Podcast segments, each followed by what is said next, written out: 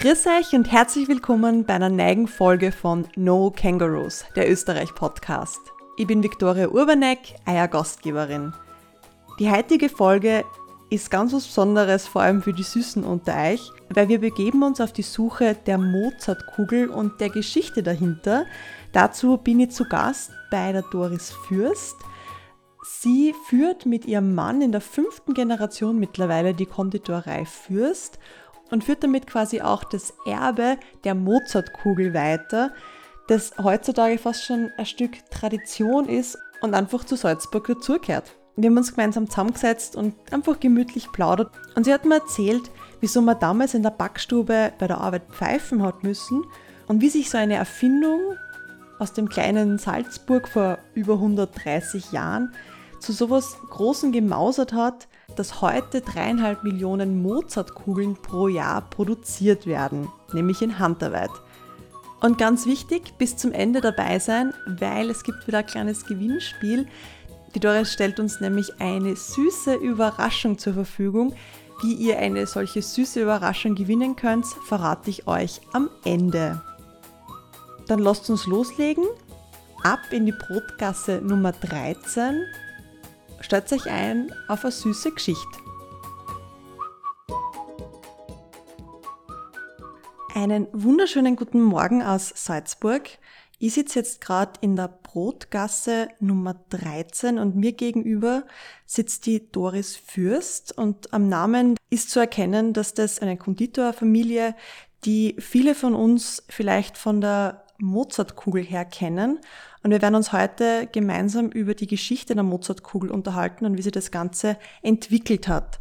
Hallo Victoria, freue mich, dass du gekommen bist. Wir machen eine kleine Zeitreise zurück in die Habsburg-Monarchie. Franz Josef I. ist der Kaiser von Österreich und in Salzburg gibt es eben den Paul Fürst und er war Sohn eines Arztes und hat er sagen ein bisschen einen schwierigen Start ins Leben gehabt, weil seine Eltern sind recht jung verstorben. Wie waren denn seine jungen Jahre und wie ist er denn aufgewachsen? Paul Fürst ist in Oberösterreich in Sierning geboren worden und zwar im, im, Jahr 1856 und dann in Salzburg aufgewachsen, weil sein Vater, ein Wund- und Geburtsarzt, hier beruflich tätig war. Die Familie war sehr groß und die Eltern sind aufgrund dieser beruflichen Tätigkeit des Arztes leider auch schon früh erkrankt und verstorben. Und der Paul Fürst ist dann bei einem Vormund und auch seinem Großvater, dem Vinzenz Rehle, hier in Salzburg groß geworden.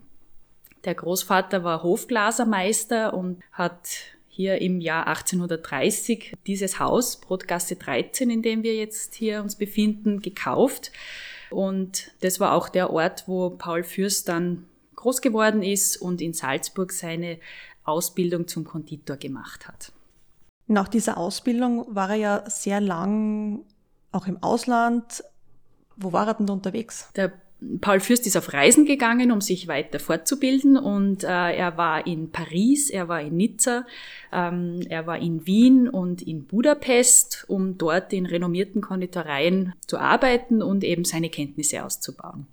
Und im Jahr 1884 ist er dann nach Salzburg zurückgekommen und hat hier dann seine erste eigene Konditorei gegründet. Da am Alten Markt, Rotgasse 13, das jetzt unser Standort nach wie vor ist. Und er hat ja damals eine ganz aus heutiger Sicht eine besondere Anzeige geschalten. Äh, kannst du die einfach einmal vorlesen? Ja, gern. Der Paul Fürst hat 1884 in der Zeitung ein, eine Eröffnungsanzeige geschaltet, um auf sich aufmerksam zu machen und hat in dieser Werbeanzeige damals ähm, geschrieben, er wolle die Salzburger mit Spezialitäten in Bonbons und Torten versorgen und Kaffee, Schokolade und Tee servieren. Er hat hingewiesen, dass er ein elegant ausgestattetes äh, Lokal hat und sein Bestreben sein wird, dass er stets das Beste und das Neueste bieten wird, um die Kunden durch hochfeine und preiswürdige Ware sowie prompte Bedienung in jeder Weise zufriedenstellen wird. Das war sein Versprechen. Und die Salzburger haben das gern angenommen, weil er eine sehr schöne ähm, und sehr interessante Konditorei hier aufgemacht hat. Schon nach ein paar Jahren hat er ja quasi seine große Erfindung, die heute weltbekannt ist, gemacht. Und er hat damals noch mit dem Namen Mozart Bonbon erfunden.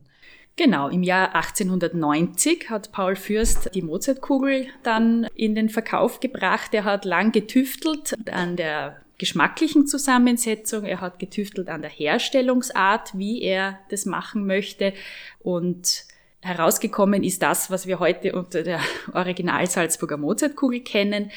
Die Bestandteile, die Paul Fürst sich überlegt hat, waren im Zentrum der Kugel ein Marzipankern und diesen Marzipankern, äh, Marzipan besteht ja aus Mandeln, den hat er noch geschmacklich verfeinert mit Pistazien, daher kommt auch die grüne Farbe des Inneren der Mozartkugel. Dann hat er drumherum eine Schicht Nougat gewickelt und das Ganze in dunkle Schokolade getunkt, in eine dünne Schicht dunkle Schokolade.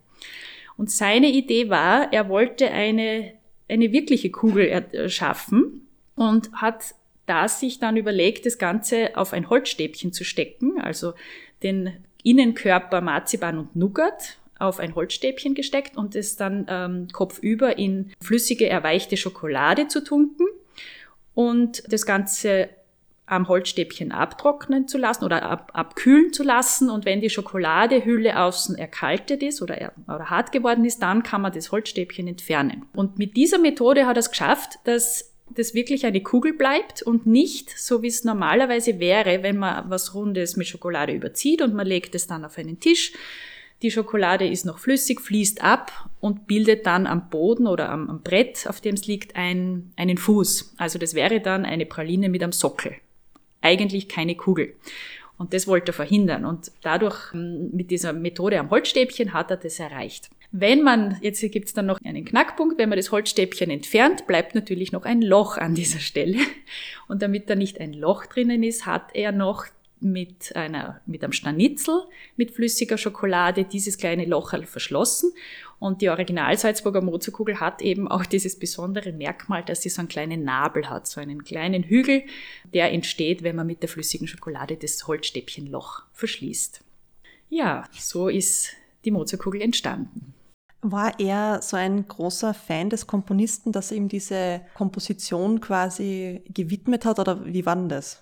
Äh, Mozart ist 1791 in Salzburg verstorben und es hat dann in, in Mitte des 19. Jahrhunderts ähm, diese Mozart-Verehrung in Salzburg begonnen, äh, der Mozart-Tourismus hat begonnen, ein Mozart-Denkmal am Mozartplatz ist enthüllt worden und in Salzburg hat man dann auch begonnen, verschiedenste Produkte mit dem Namen Mozart auf den Markt zu bringen. Es hat einen Mozart-Wein gegeben, ein Mozart-Brot und natürlich war da schon auch diese Begeisterung bei den Salzburger, bei den Einheimischen, bei den Geschäftstreibenden, dass man dem großen Sohn der Stadt die Referenz erweist und eben Produkte nach ihm benennt.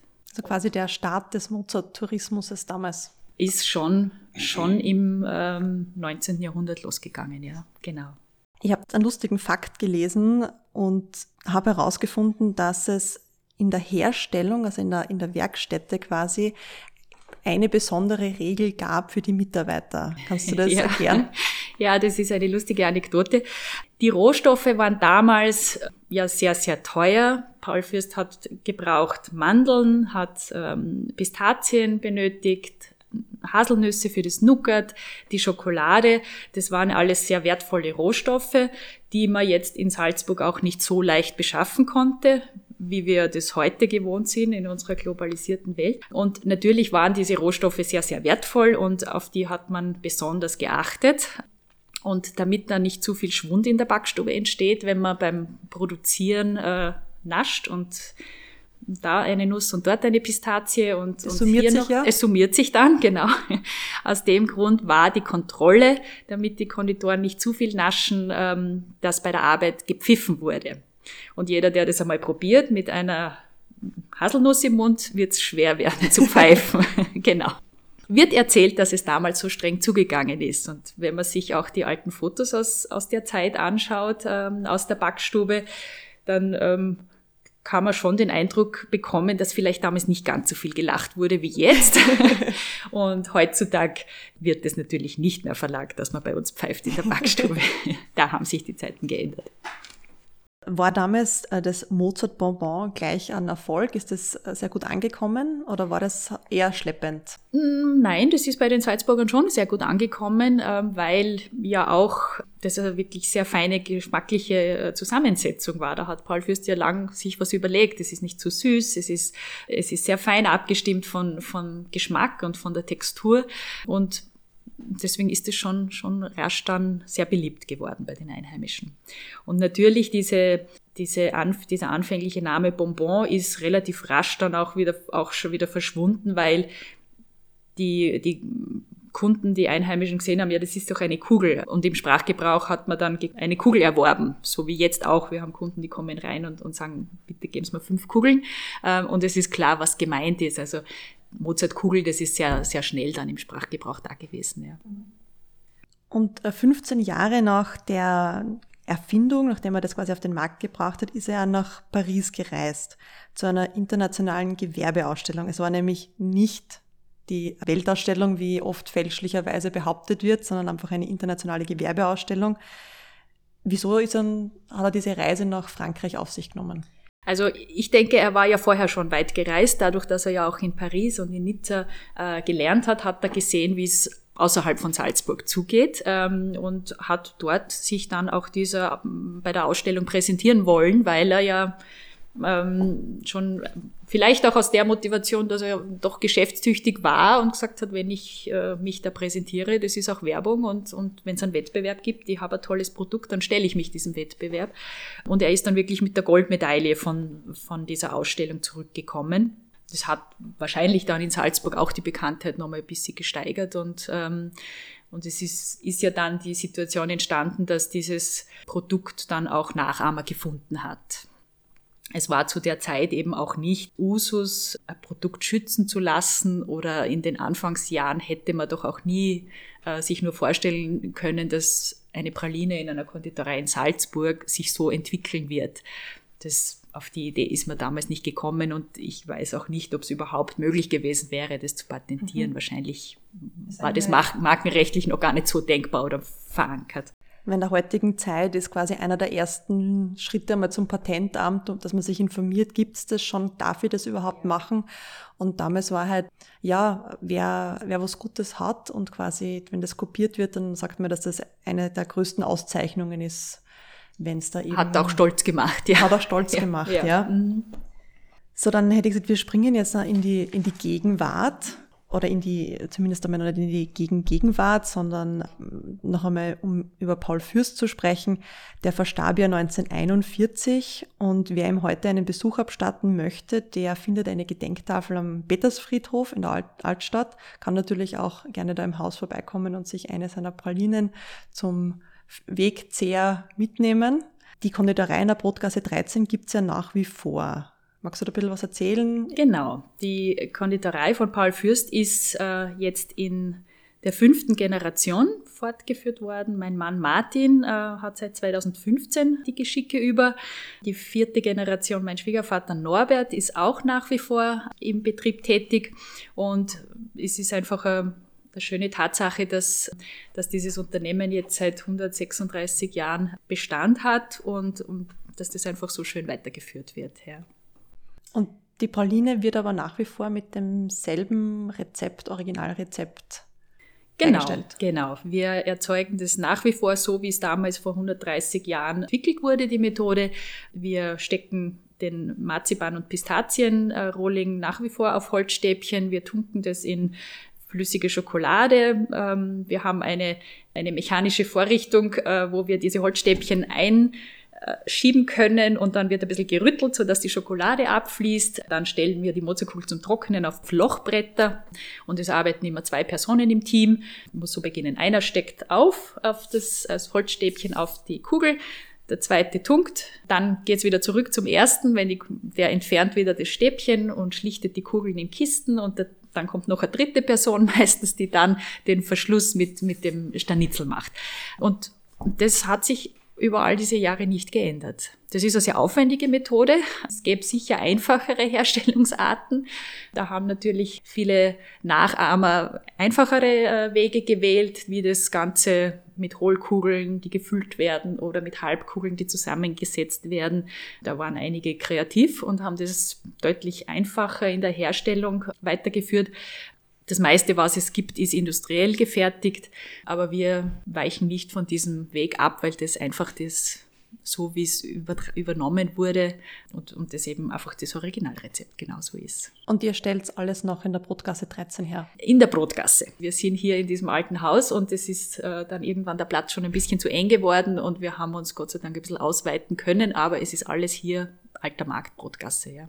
Und äh, kleiner kurioser Faktum auch bezüglich der der Bezeichnung Mozartkugel. Ich habe im Patentamt recherchiert und äh, zurzeit sind in Österreich 16 Marken angemeldet mit dem Namen Mozartkugel. Aber was ist jetzt die, die korrekte Bezeichnung? Also wenn ich jetzt sage, die Mozartkugel aus dem Hause Fürst wird wie korrekt und richtig bezeichnet? Also korrekt ist die Bezeichnung Original Salzburger Mozartkugel.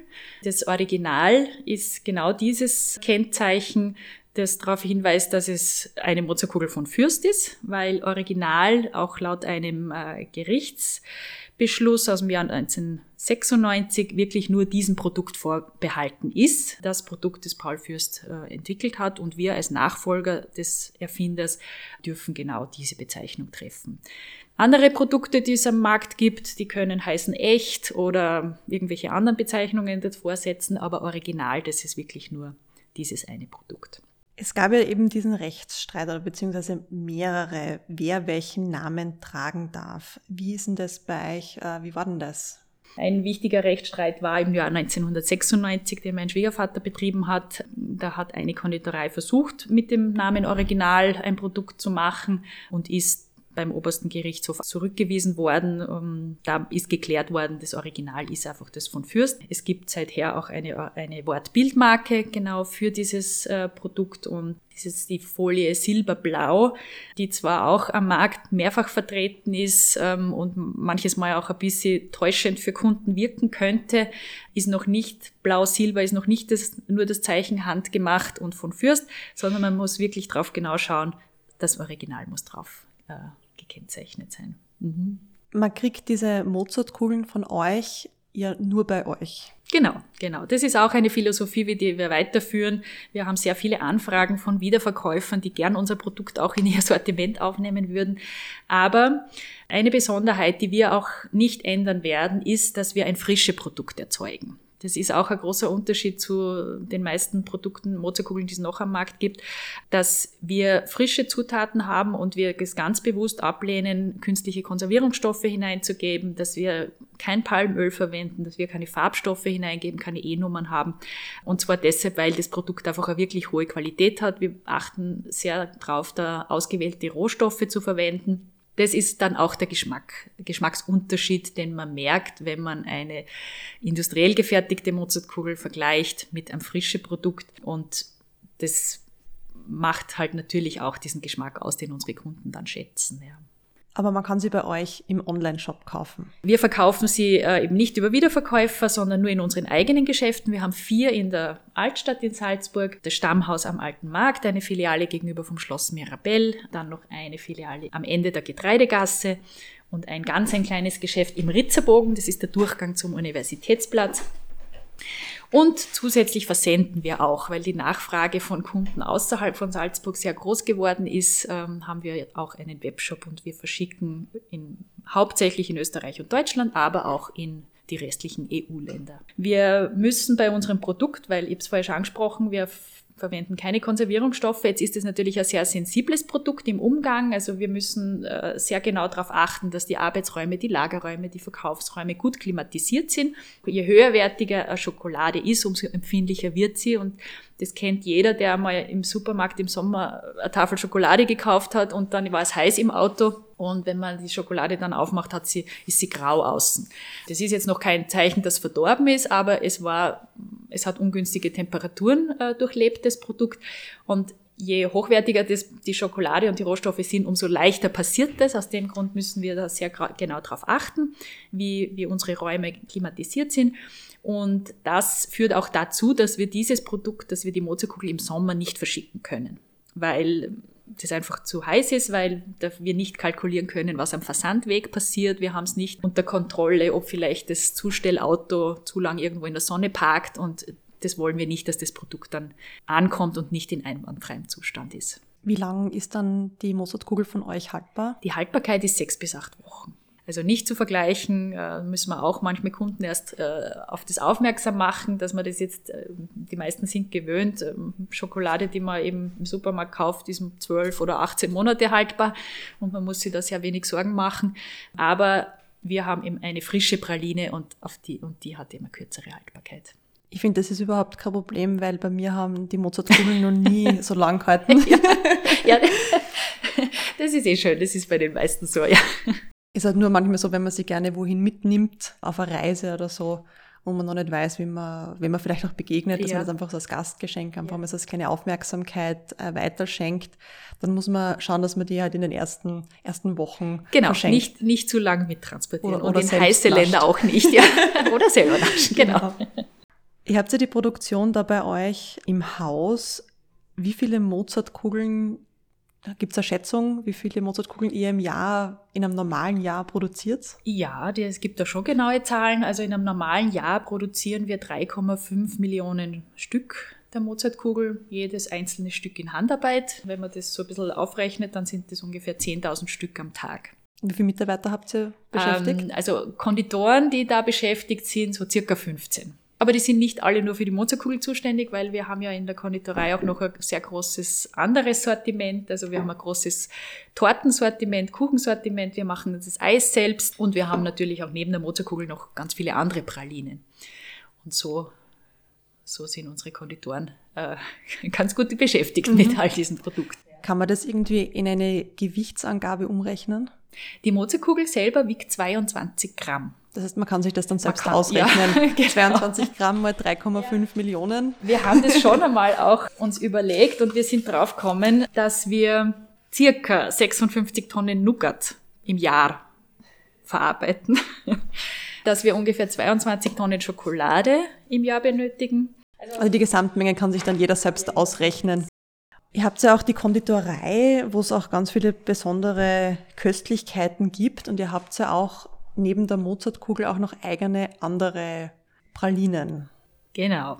Vor ungefähr 35, 36 Jahren hat mein Schwiegervater, der auch sehr erfinderisch ist bei bei den, bei den Pralinen hat er im Jahr 1985 den Bachwürfel erfunden, und zwar in Kooperation mit der Salzburger Bachgesellschaft, die äh, damals ein, an ihn herangetreten ist und gesagt hat, machen wir doch was zum 300. Geburtstag von Johann Sebastian Bach. Und da ist dann die Idee entstanden, ja, Bach und Mozartkugel oder Bach und Mozart.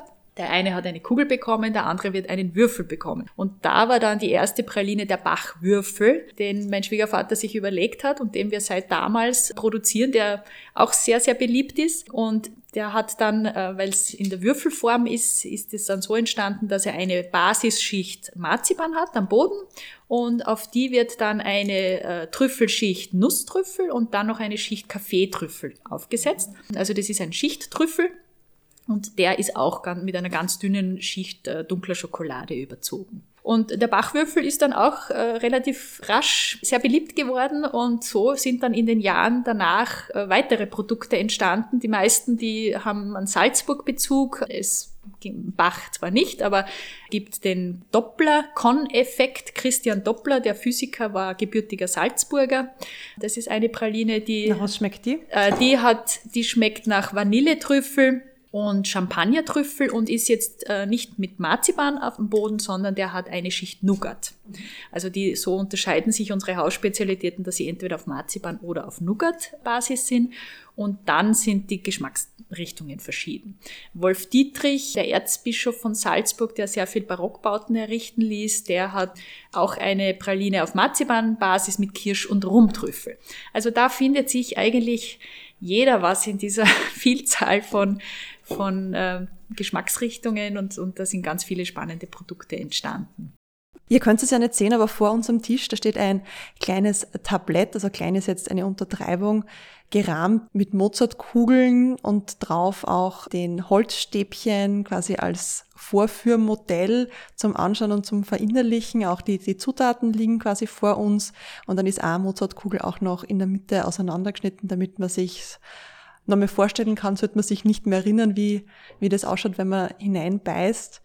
Und auf der anderen Seite steht noch ein anderer Teller mit Köstlichkeiten, den anderen Pralinen, der Bachwürfel. Ja, ich sage jetzt einfach einmal Danke für die Zeit und für dieses Gespräch und dass du uns da die Geschichte der originalen Mozartkugel erzählt hast. Es hat mich sehr gefreut, Victoria, dass du da warst. War für mich das erste Mal ein Interview oder ein, einen Podcast in dieser Richtung zu machen. Es war sehr, hat, hat viel Spaß gemacht. Und jetzt haben wir so viel drüber gesprochen. Ich glaube, du musst jetzt wirklich was probieren. Sehr gern. Aber es muss, es muss die Mozartkugel sein. Also Natürlich. Also probieren, und, ich kenne sie, ja. Und die anderen nimmst du mit für zu Hause. Dankeschön. Ich glaube, dann werde ich, ich werde da ein paar von euch dann überraschen. Ich werde mir noch was überlegen. Machen wir es einfach mal auf.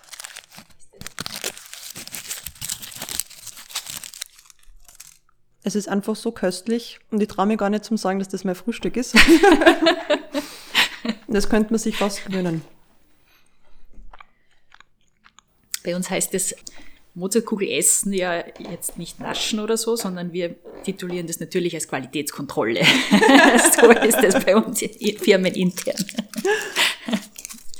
Aber es ist wirklich was, wo man nicht genug kriegen kann davon.